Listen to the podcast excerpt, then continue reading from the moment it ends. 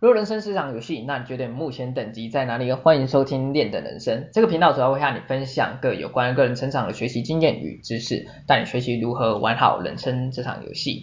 嗨，大家好，我是 Simon，然后今天是练的人生的第四集，好像大家应该算是好久不见了，我也算怎么讲荒废了许久嘛，因为这阵子主要在专专注在我的。其实老实说，我自己有做一个网站，然后就专注在我的网站上面。可是不能找借口，因为我今年 Podcast 目标是想要录到一百集，所以 OK，所以还是继续加油吧。OK，然后回归到主题，今天要今天要跟大家探讨的主题是如何提升解决问题的能力，如何提升解决的问题解决问题的能力。OK，然后。首先，基本上不知道大家有没有去，有没有身边有没有没有这样的朋友，就是他们总是对于解决问题就是特别容易上手，然后就是好像，诶，他们遇到为什么他们遇到问题时，就是马上就可以不知道是灵机一动还是天生就这样，就马上可以想到，诶，这解决的解决问题的方向，或是如何该去解决，找到解决问题的答案。对，不知道你身边有没有这样的人。而今天我们就来探讨一下，到底如果你本身对于解决问题这方面，就是 觉得自己好像不太足够，或是想要加强这方面的，今天我提供一个概念，让你去参考一下。对，首先基本上这个关键这个概念点就是建立和收集属于你自己的心智模型。OK，首先听到心智模型，我不知道大家会想到什么。我对我个人来说，我我我会联想到一些关键字，像是经验法则，或是做事的原则，或是你的思考模型，或是大脑的一些系统资讯等等。对，那到底什么是心智模型呢？简单来讲，心智模型的话，它基本上就是你内心的一个认知的架构，也就是一个认知的过程嘛，帮助你去做一个认知的过程。然后它对它的主要功能，它的主要功能基本上就是去帮助我们去简化我们外界所遇到的一些复杂事情，简化成就是转换成我们比较容易去理解的资讯。简单来讲，它的功能是这样。对，然后基本上在各个领域上，它也有相对应的应用，比较常见的像是数学模型。或是物理模型，数学模型举例来讲的话，它基本上就是利用像是我们比较常见的一些数字符号、方程式去帮去解释事物之间的关系。然后像是物理模型的话，基本上它就是也是基本上也是利用一些数字数字符号，或是甚至还有图像，然后再就是像方程式或是有可能定义，它去帮助我们去去描述事物间。的他们的一个形象的表征的部分，对，然后其他的话，像是比较有名的人，也常常利用心智模型去做解决问题，或是去分析，或去设计方法等等的。而比较有名的人，我举想一下，像是 Charlie Mon Charlie Munger Charlie Munger Charlie Munger Charlie Munger 如果不知道的话，可以去 Google 一下。那我这里简单介绍一下，他是巴菲特的那个算是投资公司伯克下的副董事长，而他本身他本人自己也讲过，他就是会，他本身也有时常运用这些像是心智模型的部分去帮助他去在投资方面去做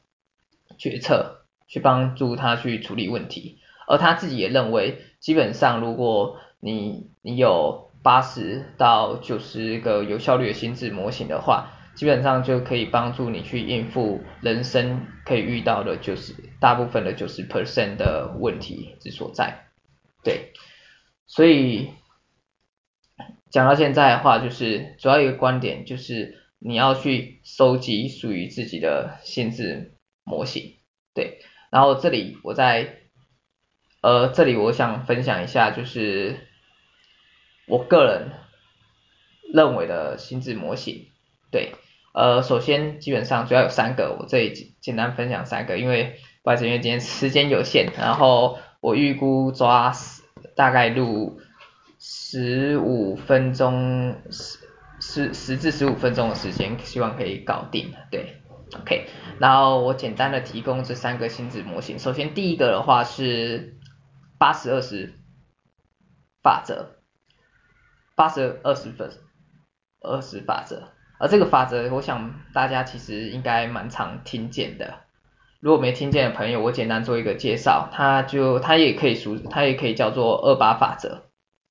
简单来讲，就是八十 percent 的结果是由少数关键的二十 percent 的变因去控制的。而它比较常可以运用，对我来说，它像是它可以运用在于学习上面方面上，哈像是我们在学习一个科目，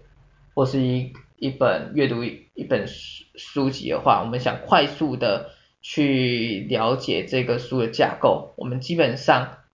也是从这本书或是这个这个科目去先去抓住它少部分比较关键的内容进行去做一个阅读的状况，去做一个收集咨询的状况，而这个部分的话，基本上一旦你掌握那比较少数有帮帮帮助的关键点的二十 percent 的话，基本上对于你后面的学习效果的表现，其实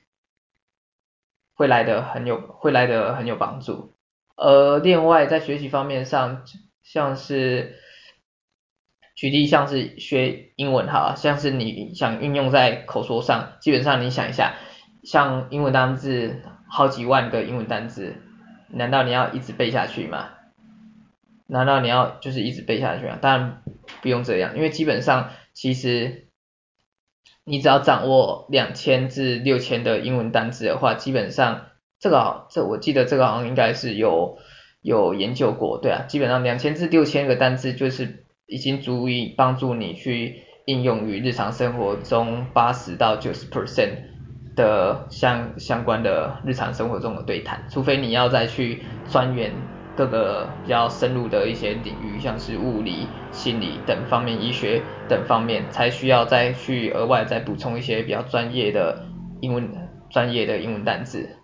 对，然后另外的话，八十二十 percent 法则的话，基本上你也可以应用在销售方面上哈。假设我今天是一个销售业务员，你可以你也可以去观察一下，你的主要的业绩来源是来自于。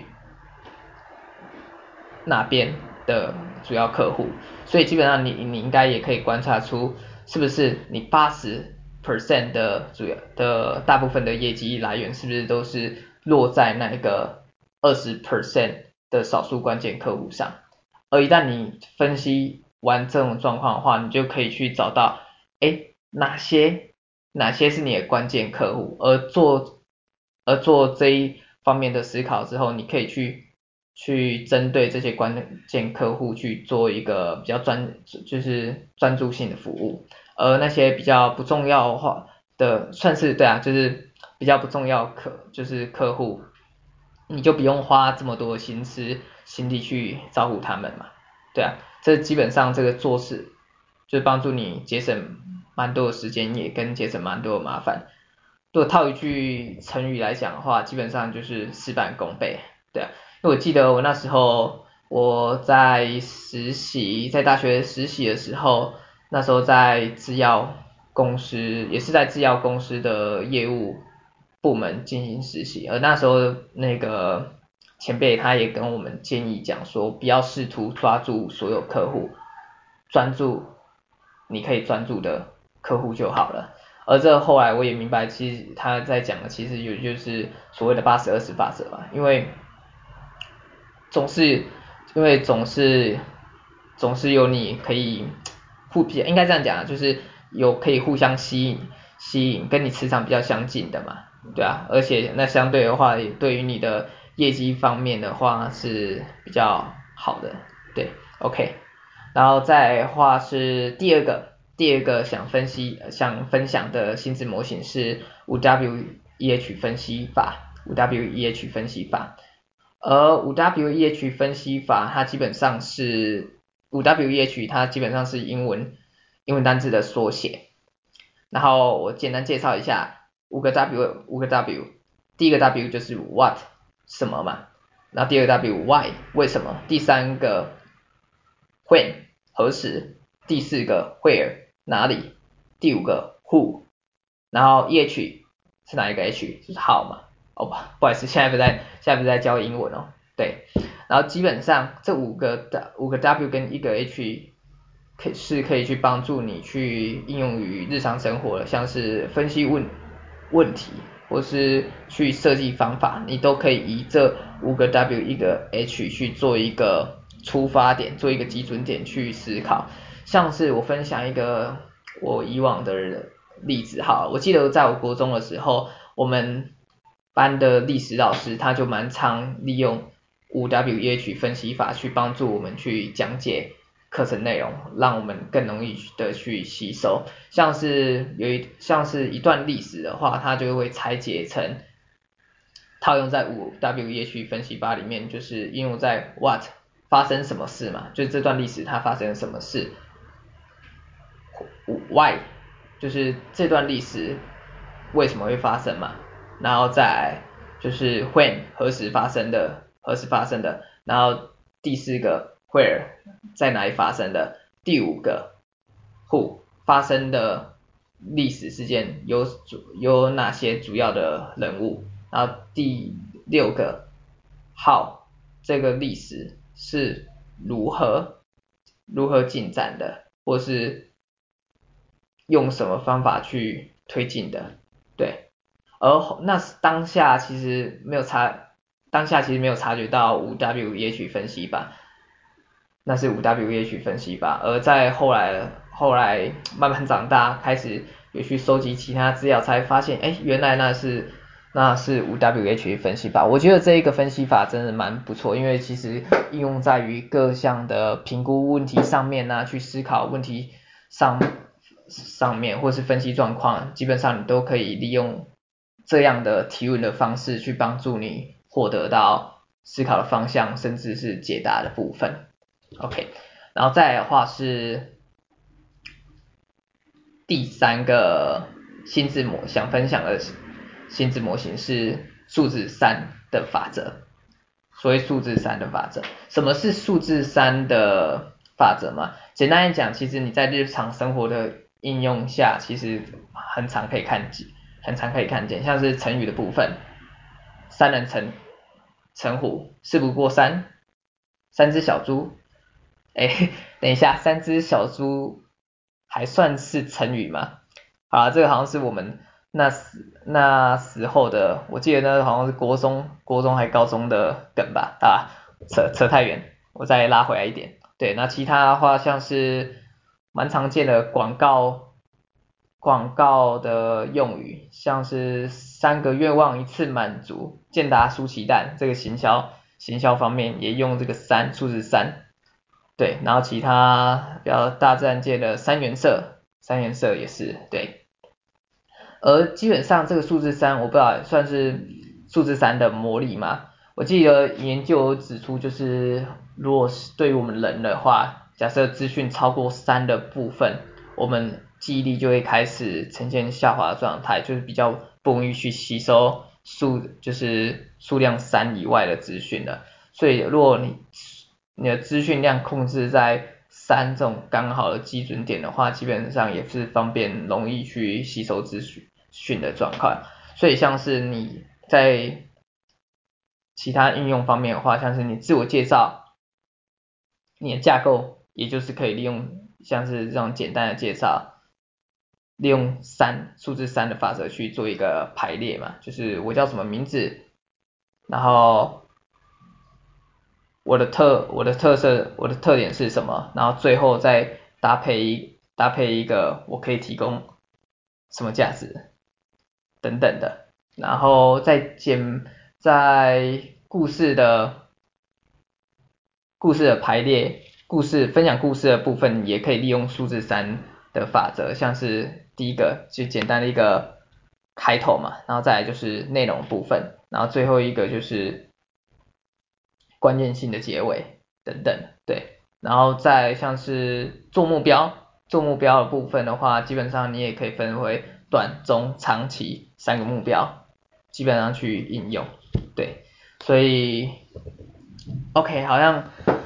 好像已经十五分了，那差那时间也差不多了，OK，那也差抓的算是刚刚好嘛，OK，还还 OK，然后今天也分享。三个心智模型的部分，基本上也是利用数字三这个法则去做一个实际运用跟操练的部分。对，所以我们简单的再复习一下今天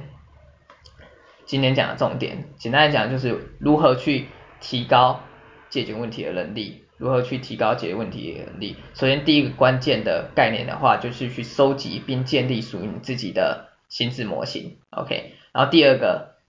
什么是心智模型？心智模型的话，基本上就是一个内心的认知架构。你可以把它联想成像是你的